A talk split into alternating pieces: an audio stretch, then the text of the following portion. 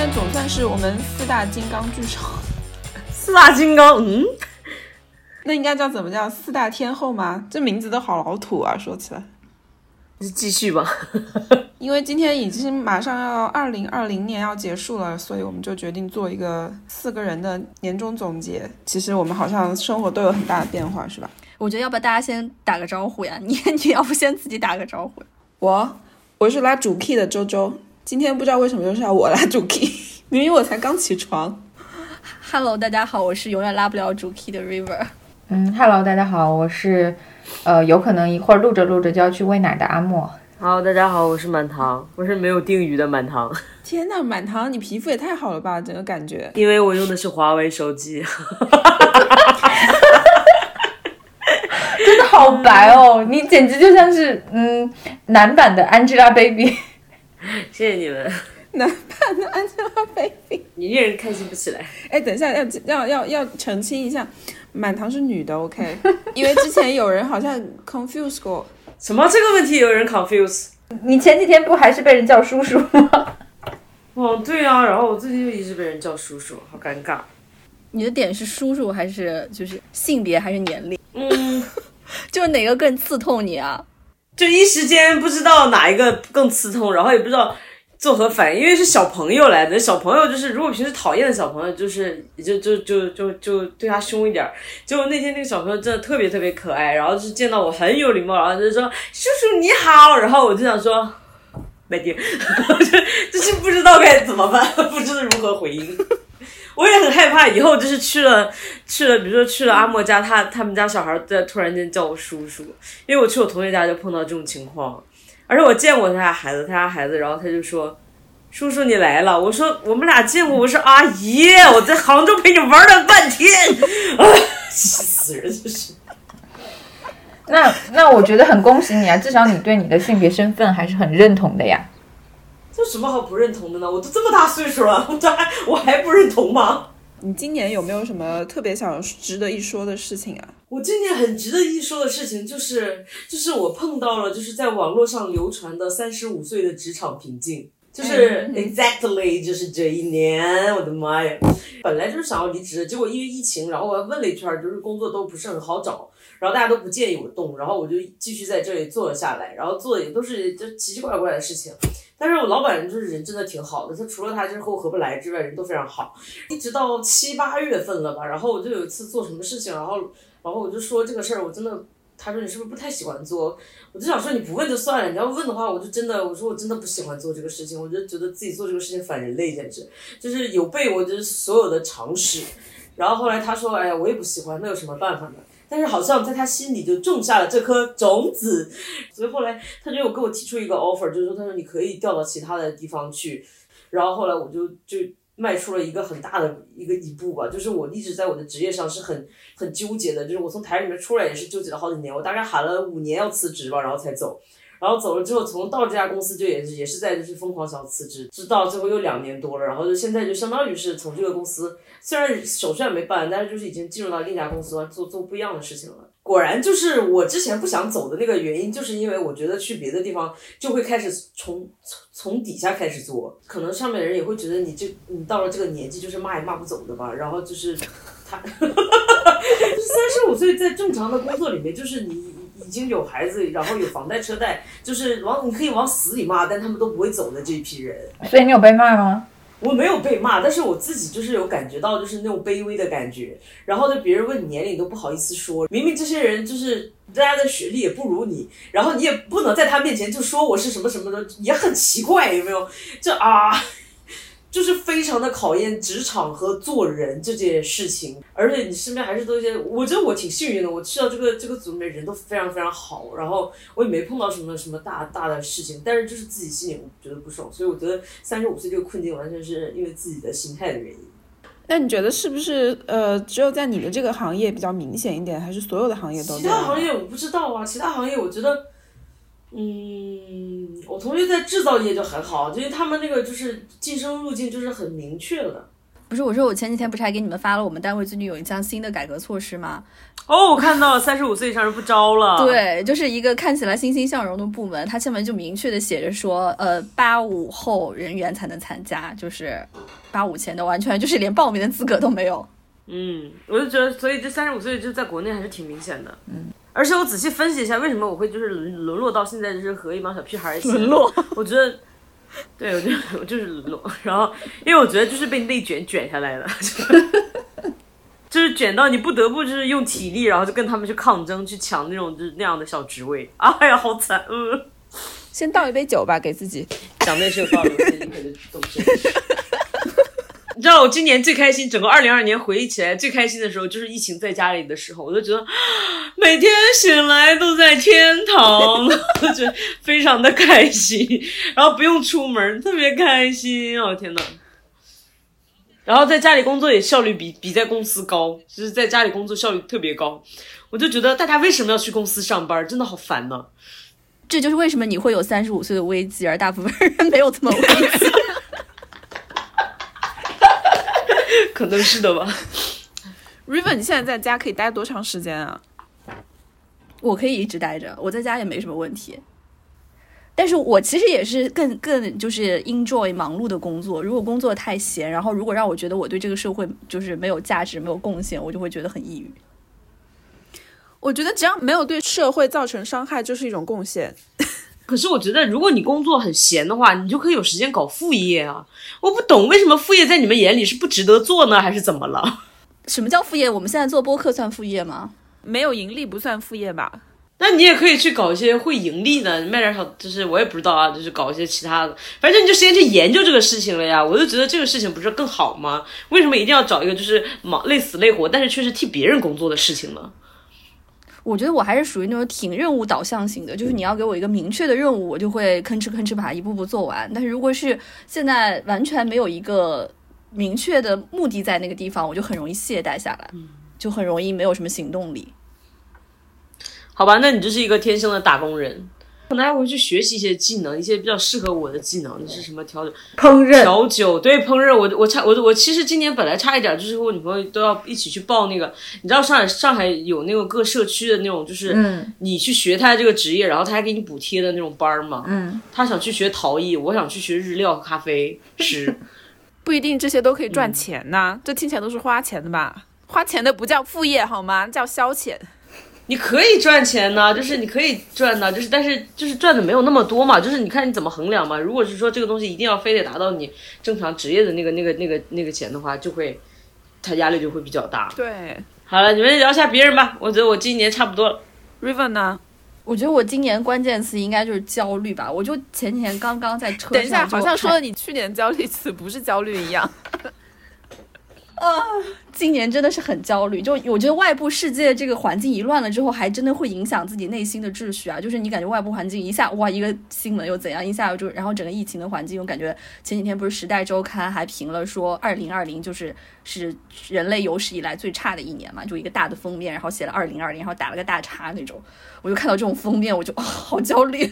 我很简单一件事，不是跟你们说我在医院就是因为眼睛那个感染嘛，但是你知道我在就是去医院的那一路上，我就已经 panic attack 了，就是在路上一路狂骂我的男朋友，就是说你再不开快点我就要死了，你为什么不闯红灯？就是那种，就是 天呐！所以他他还好吗？他有被警察抓起来吗？他很淡定的跟我说。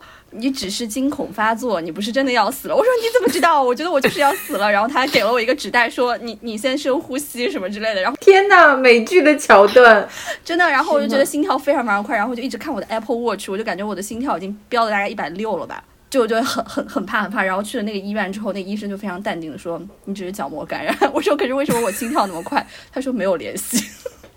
没有联系。所以你听我的话，赶紧去挂精神门诊。然后我不是本来就觉得没事了嘛，然后结果阿莫又在群里跟我说说，哎呀，这个东西你就准备好请假一个月吧。我本来都已经从那个医生的那个诊室出来了，然后我就赶紧又冲进去，我说我朋友跟我说这个东西要一个月，然后医生看了我一眼说你这个只要三天。你们真的好过滤啊！所以你是细菌性的，应该不是病毒性的，细菌性的就会很快。对啊，我说我要不要先去验一下是细菌性的还是病毒性的？然后医生就非常说你没有这个必要。你可以这样做，但是我认为你没有这个必要。好嘲讽哦，感觉。对啊，我我就前几天也是，我现在都不敢自己开车了。就是前几天开车开到那个就是延安路高架嘛，然后就觉得开到呃还是南浦大桥那个地方，就开着开着，突然就觉得整个高架在塌，就是对，就感觉这个高架在塌，我觉得我不行了，我一定要停下来，然后我觉得会出车祸什么的，然后我就真的不行，我就开到一个安全岛上停了一会儿，然后就缓了一会儿才开的。真的，你需要求助专业的指导。嗯，我是最近很久没有去看心理医生了。我其实就是我大概之前惊恐发作已经是很多很多年之前的事情了，就是我那个时候好像也是工作压力特别特别大的有段时间，然后突然就发现惊恐发作什么的，然后中间有一段时间我已经很久没有犯了，然后但是今年我不知道什么情况，就是可能我觉得真的是跟外部环境有关系的。就是你每天看这些新闻，你就觉得整个世界越来越差，越来越差，越来越差，你就会被这个东西影响。嗯，这个叫政治性抑郁，哈，还有专门的名词啊。就是你对外部的整个环境缺失信任的情况下，就是会出现这种政治性抑郁。某个敏感词的年代和另外一个敏感词的年代比较多发。六七十年代跟八十年代末。我那天还在跟我的心理医生说，我觉得我有比其他人要强烈很多的死亡恐惧，就是人家可能觉得是只是一个小小的一个病痛或者什么，在我这边我会把它无限的放大，然后有的时候晚上真的是会因为想到这个死亡焦虑会失眠啊什么之类的。然后他就问我说：“哎，那你小时候有没有遭受过什么这种这种死亡教育方面的一些一些问题？”然后我就想到说，我可能好像真的是很小幼儿园的时候看过一部关于那个恐龙的科教片。就是讲的是说恐龙大概怎么灭绝，好像什么小行星撞了地球，然后突然恐龙就在世界上消失了。就是那是我人生第一次失眠，就是年幼的我就是非常为人类的命运担忧。我就觉得哇，恐龙这么强大，就是稍微出谁又知谁又能知道呢？就是恐龙一下子都灭绝了，那人类就是就是完全不能跟恐龙相媲美，它说不定哪天就完了。没有啊，我们人类比恐龙强大很多吧？那恐龙活着的时候也不会料想到小行星会来啊。对啊，就是倒回二零一九年，你也不会相信新冠会来啊。嗯，是。如果如果二零一九年我告诉你川普会感染一种武汉流传出去的病毒，你会信吗？你会骂我是个傻逼吧？不是，关键是你刚刚那个阿莫说的那些新闻，就是这种不可测性、不可预测性，就是他最害怕的东西。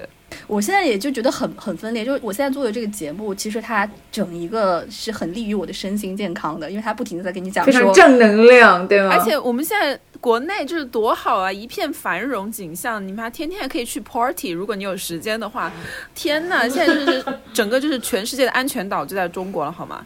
对啊，他整个结论就是说，整个世界现在就是在在向东方倾斜嘛，就是西方的自由主义现在已经彻底完了，然后未来的世界就是一个中国。你不知道你们有没有看过一一个最近有一个艺术家画的一个漫画，叫什么《中国二零九八》，他画的一个漫画是讲到是说二零九八年的世界，然后他画的华尔街上面贴的全都是中国的宣传，就是宣传画，然后把 把那个美国写的好像就是呃 People's 什么。Union of America 大概是这样子吧，就觉得美国在二零九八年也会变成一个社会主义的社会。对啊，我每天看到都是这样子的这样子报道，但是同时呢，我又是接受了很多就是来自周周世界的新闻。我这个世界新闻很棒啊，我觉得很好啊，没有。我那天在看，我那天在看那个国内一个非常就是左派的一个一个一个机构吧，一些就在 B 站上的那个报道吧，就有很多专家在讲说，哎，中国现在多么厉害，大国崛起怎么样？那你就看注意看那些弹幕，就只要在讲到整个国家前途的时候，整个弹幕就是非常非常有信心，就觉得哦，我们国家未来一定会越来越好。但是你只要讲到个人命运的时候，所有人都是非常非常悲观的，就是会觉得说房价越来越高，像最近上海的房价都疯狂的在涨，然后就是。就业问题也会非常非常的难，你就会觉得很很矛盾。你怎么能同时在相信这个国家的前途越来越好的同时，但是你对自己个人的前途却毫不抱有希望呢？对啊，所以我就一直在想，有的时候那种就像你刚刚说的那种很积极、健康、向上的弹幕，他们是活的吗？应该我觉得都是活的，就很真实啊！就他们只要在讲到那种很宏大叙事的时候，讲到整个国家命运的时候，他就会觉得说我们国家就是越来越强大，越来越富强。就是最近最新的一个什么经济组织嘛，就还预测说中国可能就是现在在二零二零年结束之后，整个经济体量可以超过美国的百分之七十，就是对。那这个对个人来说意味着什么呢？意味着房价也并不会降，对吧？然后工资会增多少呢？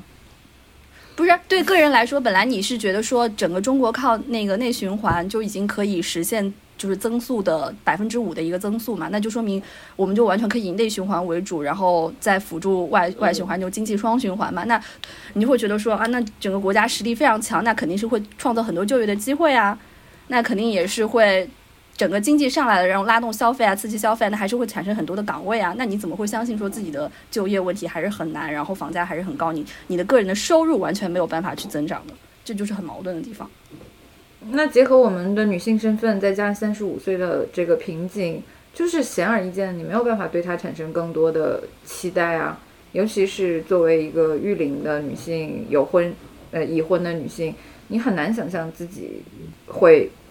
比如说薪水会越来越高，职位会越来越高，然后周围的环境、育儿环境越来越友好，我对这些一点信心都没有的呀。我前几天看到那个阿莫发的一个就是帖子，就是讲说去登记一个什么育龄的什么东西，我看到那个我觉得好生气，你要不要具体讲一下？啊，好，呃，大家知道上海现在有一个 app 叫做叫什么随身办，就是你可以在这个随身办 app 上面办理很多很多的事情。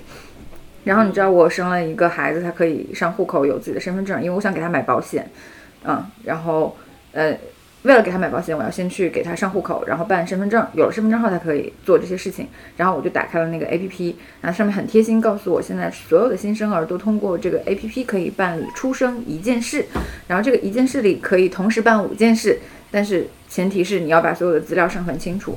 然后我就开始输入资料，然后填我的姓名、身份证号。填完了之后，它跳出来一个提示啊，让我看一下那个提示是怎么说的。请先获得婴儿父亲身份证、结婚证等证照授权，就是说我办不了这个事情，得先让我的老公授权我，就在他也打开这个 APP 授权我才可以。然后我就生气了，因为我觉得我是婴儿的母亲，我凭什么需要他的授权？然后我说我不办了，你来办。然后他就嗯很唯唯诺诺的，然后自己也打开了他那个 app，然后他的 app 显示。就是，对不起，该事项只支持在一年内生育的妇女办理。也就是说，她只需要授权，办理的事情归我。然后在她授权了之后，然后我才可以上传这个资料，填写那个资料，然后准备所有资料的复印件，然后通过验证，然后再给孩子办这个事情。这个跟生育的过程一毛一样，他只需要授权一颗精子，是不是很神奇？这个 app 就它默认呀？app 是只给妈妈用吗？只能妈妈用吗？不不不，就是你都可以用。不是每个人都有这个 app，但是它那个权限就是对权限是权限是就是我想给我孩子上户口的时候，我不能上，我必须先获得孩子爸爸的授权。然后孩子爸爸想给孩子上户口的时候，他也是不能办的，他只允许他授权办的事情得我办。就是好像有了一个政策的合法性，就是说所有的脏活累活都是要妈妈干的。但是对对嗯。但是你要经过爸爸的同意，对，爸爸只需要同意就好了。对的，奇怪哟，但是今年好像确实挺倒退的。是的，就是如果你真的要去跟他硬刚的话，其实是可以，比如说在网上发帖啊或者什么的话，是可以这个对啊会有反馈的，或者是你可以。但是我懒了，然后我我当时是很生气，我已经到气头上了，然后我就去在他有一个那个。呃，人工客服的界面嘛，然后我就输入那个人工客服，然后想找人工客服客服，它跳出来一句话说，点击这里为您转接人工客服，然后点了一下那个按钮，点击这里，我点了一下，然后点完了之后弹出来六个字，结束人工客服。嗯，就是这个按钮被设计成一旦点击就变成了结束人工客服，所以整个就是一个莫比乌斯环，你永远无法接到人工客服，非常 amazing。所以到现在我的孩子还没有户口，因为我实在懒得解决这个问题。那如果是非婚生子女呢？他要怎么上户口？那就是如果是沿着这个流程的话，非婚生子女是绝对上不了的。第一，他没有爸爸的授权。嗯。第二，那个爸爸也不拥有一个对应的妇女。对。他就是为了屏蔽这个非婚妇女的，所以不是非婚生子的，所以他才必须要要双方就是都要参与，然后但是爸爸只要同意。对，你想想这还是在上海。我觉得上海在这方面其实已经做的是相对好一些的地方了。哦，我还我还得说自己得感谢跟你们一起录播客，我觉得自己在作为女性主义者的道路上还是成长了很多了。就是对很多问题，我以前我以前其实不是那么敏感的，但是就是因为跟你们做播客，然后自己也看了很多书，然后学习了一下，我觉得自己现在就是就是感官功能就变得敏感了很多。像前几天我在看那个《我是演员》，呃，我就是演员吧，好像那个节目叫，然后里面有一个我之前还挺喜欢的一个女演员叫郝蕾。就当时就一直还演挺多文艺片的，我当时还觉得挺喜欢她的。结果他那天就讲了一句话，我就震惊了。我就他在那说，就是呃，有有两个演员演完了那个戏嘛，然后他就评价人家演的戏，他说：“哦，我终于看到了一个审美正常的。”呃，桥段我觉得非常开心，就是男生呃，男孩像男孩的样子，阳光什么阳刚，女孩像女孩的样子，柔美什么柔媚什么之类的。然后我觉得非常开心，非常恭喜你们两个宝贝。我听完就我操，你知道吗？对郝磊的就是 evaluation 就已经产生了，对一大堆滤镜就噗噗噗噗碎掉，然后一大堆美好的回忆就撕烂了。对，我就虽然我觉得不能。靠一点点事情就证明她可能就就是一个厌女者或者怎么样，但是确实你都会觉得说啊，这是那个浮沉迷失的她吗？颐和园的她吗？就会觉得嗯，我觉得就是稍微比我们年长一点的人，很多人都是这种想法呀。就是甚至因为如果不是因为我本人是这么的不女性化的话，我可能也会接受这个想法。就是 你为什么？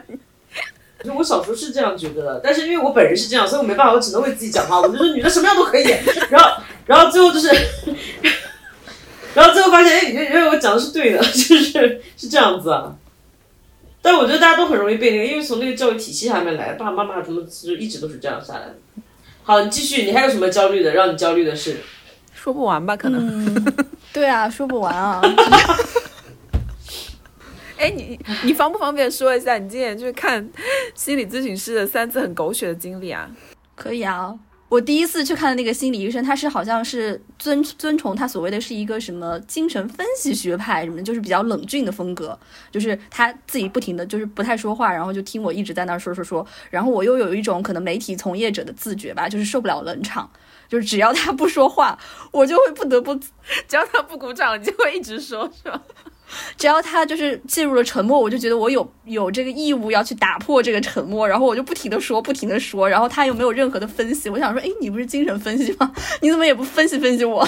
结果分析就是，然后我就说完了，就是可能讲着讲着自己就会带入情绪嘛，然后讲到后来我可能就哭了，然后哭了之后呢，他也非常的冷冷静，然后也没有想想说就是。礼貌性的给我递张纸巾什么的，就从头到尾就一直那样看着我，我就觉得有点可怕。然后结结果就是等我哭到时间刚好到我那个时间到的那一秒钟，然后他就说：“哦，你的时间已经到了。” 我就觉得整个心理咨询做完，我的身心受到了更大的伤害，就觉得就是完全没有被珍视，对吗？没有被珍视，就是我天啊！我只是我只是一个你知道吗？泄欲的工具。只有只有谢医生，我可能会打不是满堂，现在不是心里也想说，哎，这个副业还不错。没有，这个被殴打的可能性太大了，太危险了。然后就就是因为那个心理咨询工作室，它是有一个机会，就是你可以换一个嘛。然后我就想说，那就免费，就是反正是免费的，我就说那就换一个。他就说，那你上次有什么不满意的？我就说他上次不太分析我，我说我现在想听，就是更多对我的分析。他是精神分析啊，他只在精神上分析，难道不是分析我的精神吗？然后结果后来他又给我介绍了一个，就是可能这个心理咨询师也是得到了指示，说希望呢他能多讲话。结果后来果然到第二次呢，就是冷场的时间非常少，就我基本上不太用怎么描述自己，就是基本上就是那个心理咨询师他自己在那儿说，然后我说一句，他大概能说三句。结果说到后来呢，他为了跟我共情。就跟我剖析自己的心理，就讲到了自己的一个童年阴影的，也不叫童年阴影的故事吧，就是自己人生中一个很很重大的伤害。然后讲讲讲到动情处，甚至还哭了，然后就把我陷入了一种非常尴尬的境地。然后我又由于自己出于礼貌，我想说我不能我不能就是以一个消费者的姿态来指出这个问题的所在，我只能默默的在那儿听。然后我抽出了纸巾给他。感觉你这个故事好适合那个《伦敦生活》来演啊，好好迷啊！感觉你就是出就是花钱找罪受，而且还 double。对啊，然后后来我就觉得仿佛像置身于就是一个工作环境，我在聊一个当事人，然后就就还不停，对我就还只能安慰他，然后很快时间又到了。然后我就还是很怕，就是我就我又是由于不知道为什么，我就特别怕，就是让让别人感觉到不舒服，我就有一种莫名的讨好型人格嘛，我就会想说，那他这么不容易，我要不要再给他一次机会？就是这个。然后你又去了。我我又去了，结果现在促使我啊，促使我真正不去不再去找他呢，就是因为一件非常尴尬的事情，我不知道我有没有跟你们讲过啊，就是没有，就非常尴尬的一件事情，就是因为当时我去找他之后呢，我有一个特别好的闺蜜，她最近可能心理上也不太开心，然后我就也有介绍她去找这个心理工作室嘛。结果他去找了，好死不死的就安排到了跟我同一个，就是理论上应该来说是不可以这样子的。对，只要只要他不不分别 share 你们两个的事情，对，但是因为那个上没有。那个心理咨询师他也不知道我们俩人是认识的。结果呢，我在讲完我我在讲完我自己的事情之后呢，我其实真的纯粹出于想要给自己多一点的信心，我就说，哎，那你有没有接触到其他的病例里面，就是像我一样，但是最后就是克服了这个难关的呢？结果他就跟我说，我最近刚好碰到一个人，然后他就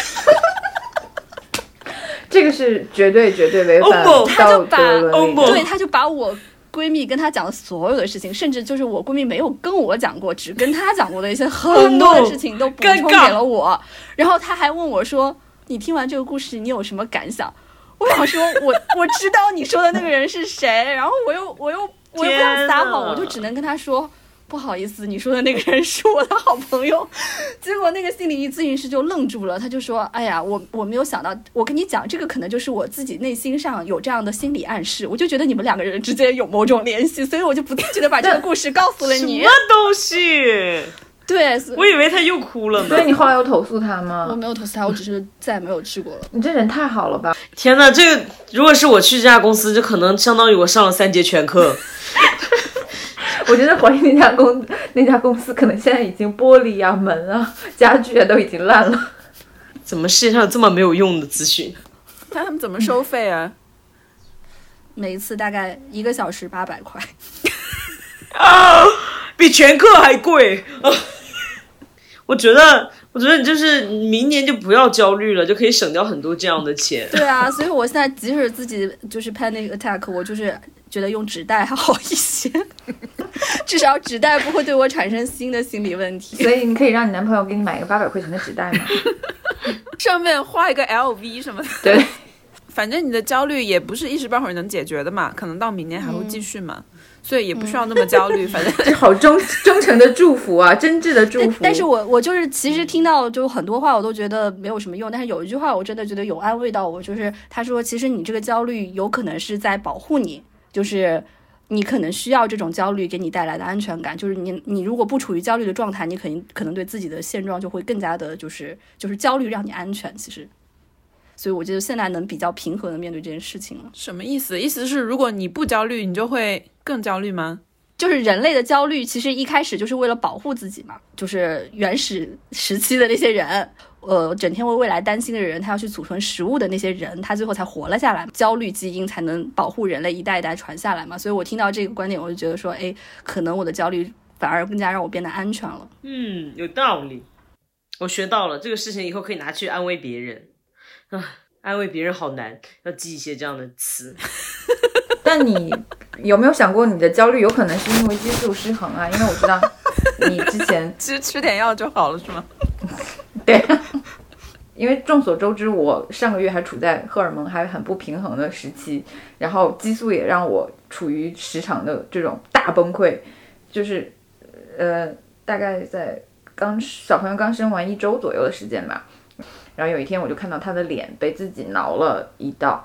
呃，就是平时也会挠，但是那天挠的那道就很深，因为他白天刚剪过指甲，那道就很深，然后就渗出了那种透明的组织液，然后我就按铃叫护士，我本意就是按铃叫护士，想让他进来说给他处理一下他那个那个伤口，就是我只是想用很平和的语气说这件事情，但是说着说着我也开始大崩溃，就是就是我就说，你看他把自己的脸这里都挠出组织液了，然后。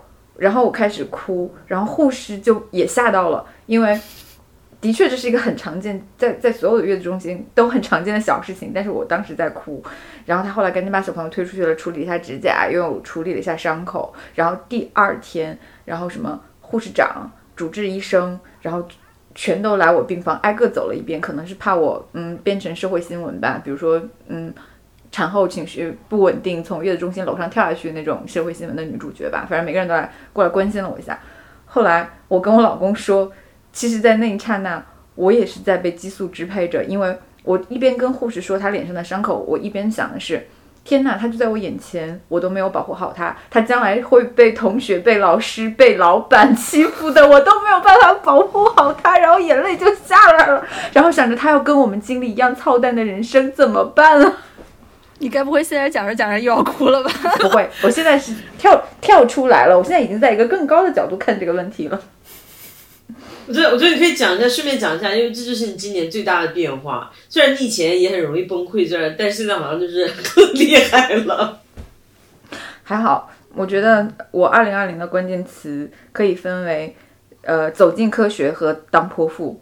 走进科学，在我们讲深海那一期不是已经讲过了吗？就讲你身体发生的各种各样的变化。然后我没有想到这个变化还要持续到产后，就是我从来不知道原来生一个孩子，人的身体会变成嗯各种各样你意想不到的东西。嗯，具体的大概就是大家可以去看那个黄阿丽的脱口秀，它里面说的每一件事情我几乎都经历了，所以都是真的哦。所以都是真的。生出一个胎盘，对，掏出两个胎盘，我还多长了一个。嗯，你该不会本来怀的是双胞胎吧？不是不是，它只是一个多余的组织。你不要有这种表情啦，也是正常的，反正都是人体啊，长什么不都是长啊？嗯，然后还有经历了一些所谓的嗯惨无人道的宫缩、惨惨更加惨无人道的喂奶的疼痛等等，全都经历了。然后我身体的所有的这些变化也让我觉得，哇，原来那些都是真的。然后以及我真的很低估人类对于呃再恶劣的环境能迅速适应的能力，不管是婴儿还是我，就大家都能很快的进入一个状态吧。就是所以我的一个关键词是走进科学，另外一个关键词我觉得是当泼妇。众所周知，我是一个很怂的人，我也很少当泼妇。所以刚刚 River 分哎，享的，你今年跟你合伙人撕逼是吗？跟我的合伙人大概在将近四年的这种拉锯战中，我终于够收购了，然后给他写了一封很长的邮件，然后告诉他我收购了。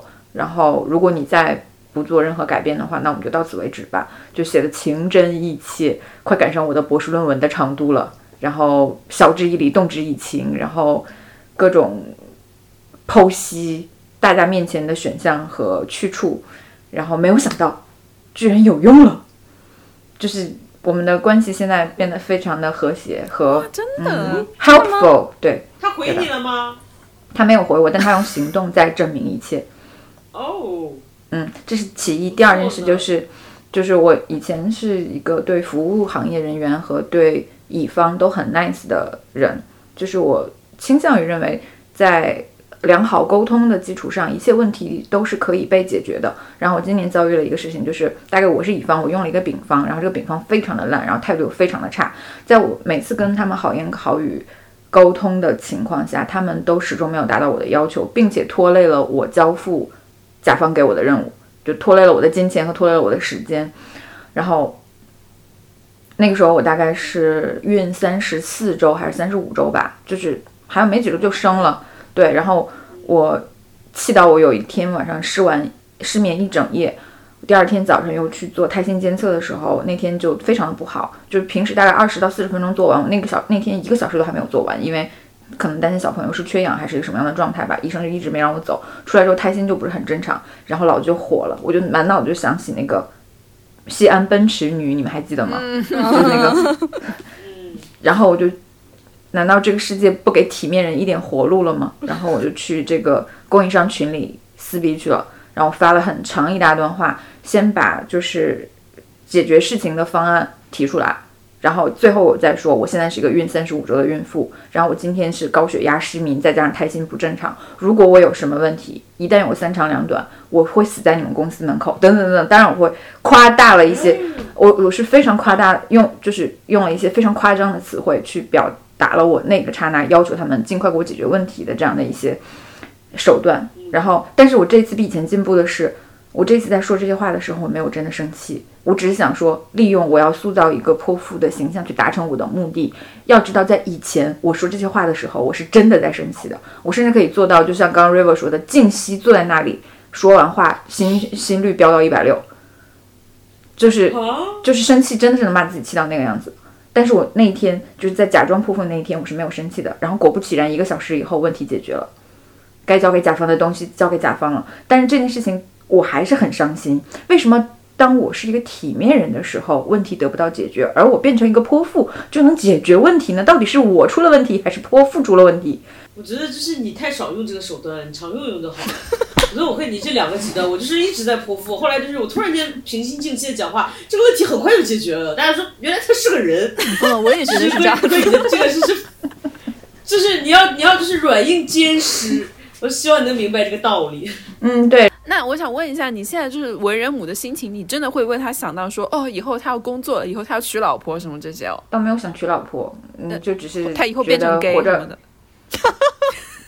哦，我我倒没有想那么多，我现在只是觉得不要，希望大家不要限定他到底喜欢什么。比如说，呃，我因为很环保，我一件衣服都没有给他买，收到的全都是朋友送的，新的旧的都有，然后其中包括有一些小女孩的衣服，然后我就很开心，每天在给他穿那些小女孩的衣服，粉红色的呀，带小蝴蝶结的呀，还有带木耳边的呀，然后，然后老公就说你是不是有点刻意？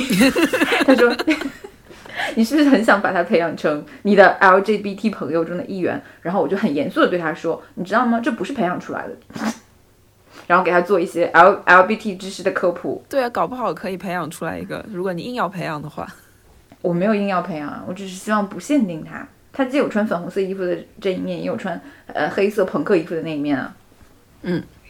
嗯，然后加一句就是激素这个事情，就是以前大家知道都很讨厌朋友圈有人晒娃，是不是就觉得，嗯，你自己的丑孩子你自己留着看好了，你为什么要晒出来？然后我现在也是在努力克制自己晒娃这个冲动，因为就是荷尔蒙会让你逼着你觉得他很好看，他很可爱。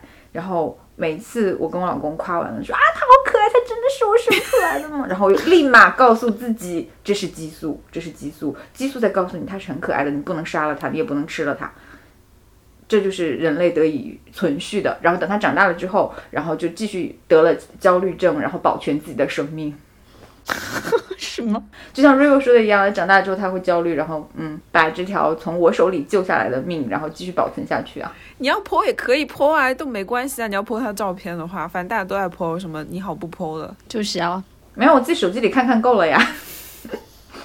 而且差不多激素也该褪去了，也最多三个月吧，应该。没关系，不要压抑你的天性。可是周周你还没有说你的关键词啊。我二零二零关键词是重新做人，偷偷来过。为什么？就是因为到了这个新的地方，然后新的国家、新的文化，什么东西都是从零开始啊，基本上吧。其实你现在真的是赶赶上了百年未有之大变局呢。百年未有之大变局，我觉得比较幸运，就是我是在这个大变局之前过来的。就如果我计划的是二零二零年的年底过来的话，那就更麻烦；或者是明年的话，然后那就业的市场又更困难了。所以我觉得还蛮好的。而且对恋情的发展也不顺啊。比如说我今年一年在中国的话，那我们俩可能就会分手了吧？嗯，是，就因为也见不到面。你们真是倾城之恋。对，感觉今年一年好像大部分时间都在 lock down，它有各种不同程度的 lock down，然后两个人就长时间的共处一室，真的是都不是二十四小时了，是七十二小时，或者是一个礼拜共处一室，就会就有点过分的熟。那你觉得这种 lock down 对你的恋情是？正向的影响还是就是反向的，就有点感觉一切都加速了，你知道吗？就虽然我们现在刚住在一起，住在一起正好满一年吧，但是有一种好像在一起三五年的感觉了。可是这应该是你人生中第一次跟一个人就是能同居这么长时间吧？就除了室友以前的那种，真的是在 relationship 里面你可以跟人同居是第一次吧？对，但是说起来好像跟以前室友住的那个感觉也没有差很多。好像跟跟以前满堂住的差别差不多的，就只是说最后上床的时候是两个人睡一张床，而不是分开睡两个卧室。这也太好笑了吧！真的真的，而且我们现在已经发展成就是可以互相放屁攻击对方。天哪，那你会觉得好像这是我十年以上的夫妻才会做的事情？本来在看着一个电视剧，看着看着，我就突然说嘘。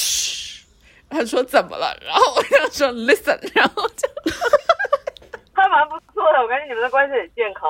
对啊，好像不是很健康吧？而且不是亚洲人，大部分东亚人都是乳糖不耐受嘛。嗯然后到了这边，不是它的所有奶制品的那个含奶量都很高，然后像他们吃 cheese 吃很多，你很难避免这些东西啊，像甜品里面啊，各种食物里面。然后我感觉我今年一年放的屁加过前面三年三到五年的总和。然后这个事情有点困扰到我，我觉得还蛮好笑的。那你今年不是其实还算职业道路上也是换了新的方向吗？哦，对啊，换了一份新工作，但这工作因为大部分时间也是 home office，好像没有单位可以去，没有办公室可以去，反正就大部分的时间还是宅在家里。而且我觉得 home office 有个好处就是，你可以随时想睡觉就睡觉，就是 你坐着坐着觉得好困啊，然后我就会我就会倒头在沙发上睡个二十分钟嘛，又没人知道。可是你们那边的整个疫情的环境应该比我们这边要严重很多。如果我在你那个环境里面，我应该就是如同一只受惊的小兔一样，整天就是 寝食难安的那种，坐立不安的那种。你为什么就感觉什么事儿也没有，就跟我在那儿说什么放屁、睡觉？我应该就已经焦虑到，而且我不是跟你说，我上周还跟那个最后查出来是阳性的新冠病人有过直接接触。可能如果是你的话，你疯了吧？对我现在每一天只要稍微感觉自己有一点点不正常，就是头疼或者是喉咙疼之类的，我就开始跟我男朋友说怎么办？我应我一定是得新冠了，怎么办？怎么办之类的。不是，而且现在整个那天我不是上海都没有到实力，怎么会传到你？但是我前几我我前几天去那个出去滑雪嘛，然后就要去浦东机场，然后浦东机场前段时间不是刚刚又检测出有那个新冠疫情嘛，然后我就觉得很焦虑，我说怎么办？我们要去浦东机场了，这不是很危险的地方吗？要不要取消滑雪啊之类的？我 那那如果你如果真的在这边的话，你可能真的是寸步难行，呃出楼道都出不了。，对我真的是无法想象。因为现在就有点有点麻木了，感觉好像。我在我身边的人来比较来说，我都算是一个非常 careless，就是非常粗心的这种人了。就是对这个疫情的，我我总是觉得说，只要警察没抓到我的话，那我就可以继续做我要做的事。警察抓到你之后就会罚款是吗？罚款啊，比如说现在规定就是你在路上，因为反正现在所有的商店跟酒吧都关门了，你在路上在户外跟朋友相聚的话，也不能超过五个人还是多少个人，然后不能超过来自两个家庭。然后那天我就非常坚持，就是说，其实我们有来自四个四五个不同的家庭，我们就说没，我就在那边想方设法，我说没事没事，我们就在路上见面，然后如果看到了警察，我们就分散做鸟兽散，什么是什么。然后那些朋友就说。说以你这样的精神，我是不知道中国是怎么把疫情控制住的。我说对啊，所以我就离开中国了，因为我在中国迟早会被抓起来。哎，那你现在其实已经在国外了，你重新看国内的，就是看整个国内的情况，你会有一种那种他者感吗？就是从另外一个角度去看的话，跟之前在国内的感受还一样吗？话我其实有点可以理解。第一就是这边不是会有些人怀疑说中国的疫情真的得到控制了吗？就真的控制住了吗？那些数字是真的吗？我现在也会觉得有点说天哪，因为实在是太不可思议了，就是怎么可能？比如说。在一个礼拜之内，你检测一一千万人，把整个城市都检测个底朝天，然后最后查出来六到八个病例什么这些，然后就是你只要发现一到两个病例，就整个全城出动，你就会觉得说太夸张，就以因为跟这边的情况相差实在太大，以至于让你怀疑这一切都是真的吗？我现在也会有这样的心理，哎，这就是我们社会主义制度的优越性啊！真的，真的，这真的啦。因为可能对于我来说，这个事情已经拖得有点过分的长了。我现在 even even 都可以理解那些去街头上要游行示威，然后反抗，就是抗议这些封锁政政策的人了。我可以理解他们为什么会这样了。你现在真的是马上要变成一个白左了。没有，但是做这些事情的人，他们其实并不是白左，还大部分其实在这边是极右翼的群体。哦，嗯嗯嗯。但是我可以理解他们为什么会有这样的心理，就是他们的他们现在的 slogan 就是 My body, my choice，然后 我的身体我做主。我现在也会有这样的想法，就想说啊，好烦啊，得了得一次算了就。那你会去想去接种那个疫苗吗？疫苗的话，应该也轮不到我吧？从下周一开始，就是欧盟的二十七个国家要统一开始接种疫苗，开始接种疫苗。但是它是有优先级别的呀，它是八十岁以上的人开始先接种，然后在七十到八十，然后然后就这样，还有一些医务工作者啊、老师啊什么的这些。像我们这种青壮年的话，都不知道能不能排到呢。就是即使我能接，我也不会想去接，我觉得这个东西不安全。但是你不会觉得说，如果你接种了疫苗的话，你就会更少担心自己被感染的风险嘛？这样可以降低你的焦虑级别。就会焦虑于别的事。我会更焦虑，就是如果我去接种疫苗的话，我可能前一个礼拜、一个月都会失眠。就如果强制要求我接种这个疫苗的话，我就会觉得说：天呐，那我万一接种完就死了怎么办？怎么可能？总体来说是安全的啦，总体来说是安全的。我只是觉得有没有有没有必要？因为他说让整个社会就是彻底的战胜这个病毒的话，嗯，大概嗯百分之七十的人口需要接种疫苗。然后我就会觉得说，那总归是你不去接种，谁去接种呢？总是让百分之七十人去接种的呀。我的心里就会有这种责任感，就觉得说还是去接种一下，可能对整个社会比较好吧。嗯，我的心里就是说，你们都接种了，我也就不需要接种了。然后还有一些。我觉得我感受到了一些所谓的，好像大家在网上会经常看到的那种什么外国留学生啊，或者是很爱国的人，在国外会经常就是遇到一些对中国的不理解，然后跟当地人发生争执啊什么的。我本来觉得说，嗯，这种事应该不会再发生在我身上，但结果最近也发生了。你是说你去跟人家争执吗？对对对对，就但也没有争执，但是就有不同的讨论，然后最后就发展的有点就不是很开心的收场。什么情况呢？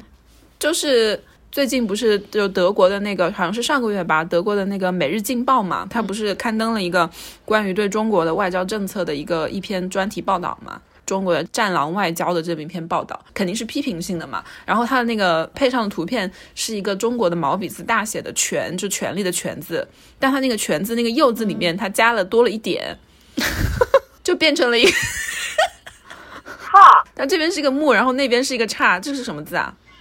树杈的叉不是吗？哦，对哦，如果是一个木，然后加一个叉，是树杈的杈，对吧？嗯，对啊，呃，对对对，所以他本来要写权力的权，然后写成了树杈的杈。然后他整篇文章的配图就只有这一个，它不是一个很角落的一个字，它就是唯一的配图，就是一个树杈的杈字。他德语里面说这是在中国意味着权力的意思。然后 我就觉得这个就很很 arrogant，这就显示了西方媒体对中国的完全的不知情，然后又喜欢指手画脚，对傲慢，完全不知道情况，连基本的常识都不知道，还喜欢指手画脚。然后他们就会觉得说，你会不会有点过度解读？就想说，这完全就是人家的一个不专业，然后资料没有查清楚的才犯的一个错误。但是我觉得他站在他们的角度是很难很难理解我的心情啊。嗯，我我自己也有这种感觉，我会觉得说很多东西都是会被他们理解为，只要是这个价值观冲突了之后，后面的事实就不是很重要了。就是只要你的价值观跟我是冲突的，那你这个事实我就不想要花很多的精力去了解，就是你这个都就就是不对的。所以我，我那天其实真的就看我们那个节目，有一有一个观点，其实我真的有有有点认同的，就是。他讲说，就是中国的文明，其实对西方来说，客观真的是有理解的难度的。就你你想“文明”这个词，就是在西方看来，它翻译就是 civilization 嘛。但是对西方人来说，civilization 这个词，它其实是有那种进化的含义的，就是有一些等级的，就是有些文明可能是低的，有些文明是高的。就是 civilization 这个词对他们来说，就是有从一个未开化的到一个开化的这么一个意思在里面。但你想，中国的文明，就是单说文明这个词，它其实是没有这层意思在的。就是任何文明之间是没有高低之分的。嗯所以你就是你就觉得这个东西跟西方确实是很大的不一样，就是我们是会觉得说各种文明之间可以就是。大大曾经讲过一句话，就是各种文明之就之间本本没有冲突，只是缺少发现文明之美的眼睛。哇哦，哇哦，说得好，说得好。他但他们就不会这样子认为嘛，他们就会觉得说我们这个文明就是比他们低低一等，或者我们价值观跟他不一样，所以他就会对很多事实的东西是缺乏了解的。对我自己倒觉得说，未必倒是说看你就低一眼或者是低一等，很多时候其实这些呃 misunderstanding 这个什么误会，对对，很多时候真的只是误会，然后基于这种真的是信息的沟通的不顺畅或者是扭曲，比如说最近最近大家国内媒体好像都在吵说英国被封锁了嘛，然后全程逃离啊什么的，但是我跟英国的朋友就是联系就其实就还好，因为他们的这种逃离其实也就跟我们春运是一样的，就因为它这个封城的时间是发生在二十号。因为像我们一样，就好像上海一样，就是你到过年之前，对你过年之前本来就很多人都要回家了嘛，离离沪了嘛，所以它本来就是有这个人员的流动的。但是就被国内的媒体就好像说说伦敦要完了，然后英国要完了，这种就末日的感觉就非常的明显，然后就导致我妈还给我打电话问说，哎呀，好像说伦敦不行了，那你们柏林怎么样？我想说跟我没有什么关系。他在那个框架里面就会觉得说你们反正都是一体的，但其实伦敦跟柏林离得很远啊，毫无关系的两座城市。嗯，我要说什么来着？哦，前几天我朋友就是在这边一个中国朋友，他跟我吐槽一个事情，我觉得超好笑，就是他们家的那个嗯路由器坏了，然后呢要买个新的，然后呢他跟两个德国人一起住，然后他的德国室友呢就要换一个他们这边很受欢迎的德国的品牌，叫嗯 Fixbox 什么的，反正就是说只要是德国人都知道这个牌子，非常推崇的一个国牌吧。然后我朋友就查了，就说华为的路由器呢也不错，然后。价格要比那个德国的便宜很多，我的朋友就力荐说买华为买华为，然后那个德国室友就不同意，就是说全世界都知道 Facebook 是最好的，然后他们两个就为此争执起来了。然后那个男的最后就会说出一些谁知道华为的这个产品里面有没有被植入芯片，什么跟踪芯片之类的，就这种刻板的这种不知道哪里来的 rumor 嘛，嗯，只是随嘴一说，他可能并不是真的这样认为，但他就说出来了，然后就把我那个朋友就。完全激怒，跟他大吵了一顿，然后最后那个他们买的呢还是德国那个牌子，那个路由器拿回来以后呢，结果发现上面写的是 Made in China，我觉得肯定是 Made in China，打脸打那个啪啪响，所以我觉得这个整个事情都都还蛮好笑的，就好像是一个一个一个隐喻一样。你今年还有什么值得值得总结的？我觉得我好像缺乏这种总结的能力，因为我就是永远。只知道现在发生的事情，此刻发生的事情。我觉得今年对我们来说其实还挺值得说的，就是我们真的开始做播客这件事情嘛，然后有一个机会能让我们跟一些好朋友能聊个天啊，然后也更加了解彼此。然后现在确实我们自己竟然也能收获了一些就是听众什么的。我前几天还收到真的有听众就是给我发私信，就是催更什么的，我还觉得哎是挺神奇的经历，就会觉得说嗯。就是你知道这个你的声音被有有些人很认真的听的时候，你其实想一想还是觉得挺感动的。对，然后你这样一说，就让我开始反思我刚刚说的有些话，我觉得是不太负责任的。然后包括 我本人不是一个很守规矩的人，有时甚至也是不会很守法律。然后 有些话就大家就不要听。因为我觉得我做的最棒的一点就是，虽然我自己不是一个很守法的人，但是我会跟守法的人待在一起，就他们可以限制住我，可以保护住我。OK，这是我的策略，生存的策略。就我不会焦虑，但是我会找到庇护。这是你自律跟自由的平衡，是吗？对对对对对对，所以我在这边不会做太多违法的事情。对啊，那我觉得这一期我们也算是就是今年刚刚开始做的这个播客小事业，然后我们今年的算是最后一期了吧？我觉得只要我们还有话要说的话，就可以继续做下去啊。反正都是一直会有话要说吧。我还是很想继续听你的，你跟你的心理咨询师的更新呢。哎，希望我们以后这个这个播客小事业能成为我们真正意义上的副业吧。OK 的啦，可以的。嗯，好，那我们今天就到此为止。好呀，祝大家新年快乐！祝大家圣诞快乐，新年快乐！嗯，拜拜，拜拜。